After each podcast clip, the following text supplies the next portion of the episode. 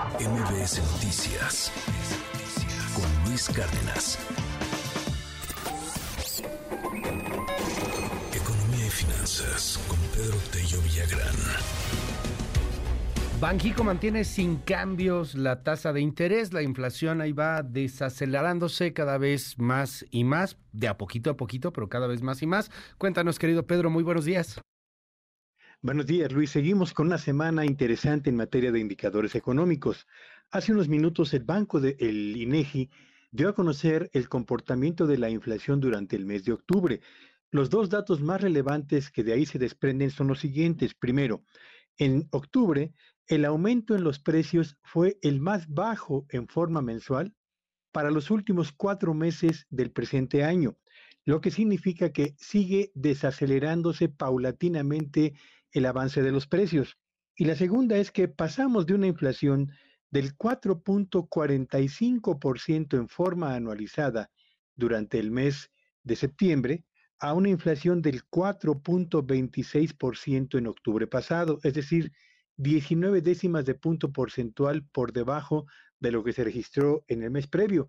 Eso significa que contra lo que se estaba esperando, que era un repunte de los precios impulsado fundamentalmente por el regreso a clases, en octubre finalmente la inflación mantuvo su trayectoria a la baja.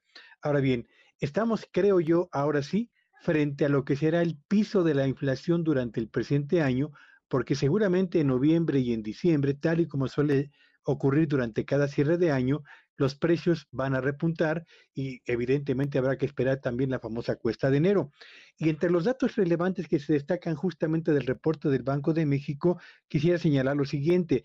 Los rubros de productos que siguen impulsando o que siguen eh, impidiendo que la inflación se desacelere con mayor velocidad son los siguientes.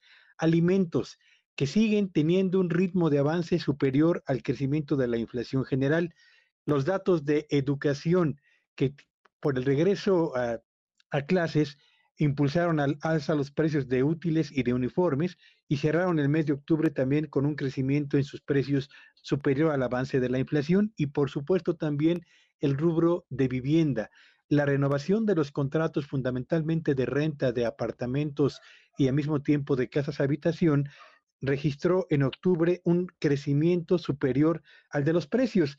Y si vemos lo que está ocurriendo con la inflación a escala regional, nos daríamos cuenta que mientras en estados como en Tabasco, Nuevo León, Campeche, Coahuila y Quintana Roo, la inflación aceleró el paso en el mes de octubre, en contraste, en Hidalgo, en la Ciudad de México, en el Estado de México, en Puebla y en Querétaro, el ritmo de avance de la inflación durante el mes de octubre se quedó por debajo del crecimiento que reportó el indicador general justamente en el décimo mes de este año. Así que por el lado de la inflación hay una buena noticia, sigue desacelerándose, aunque lo hace a un ritmo cada vez menor.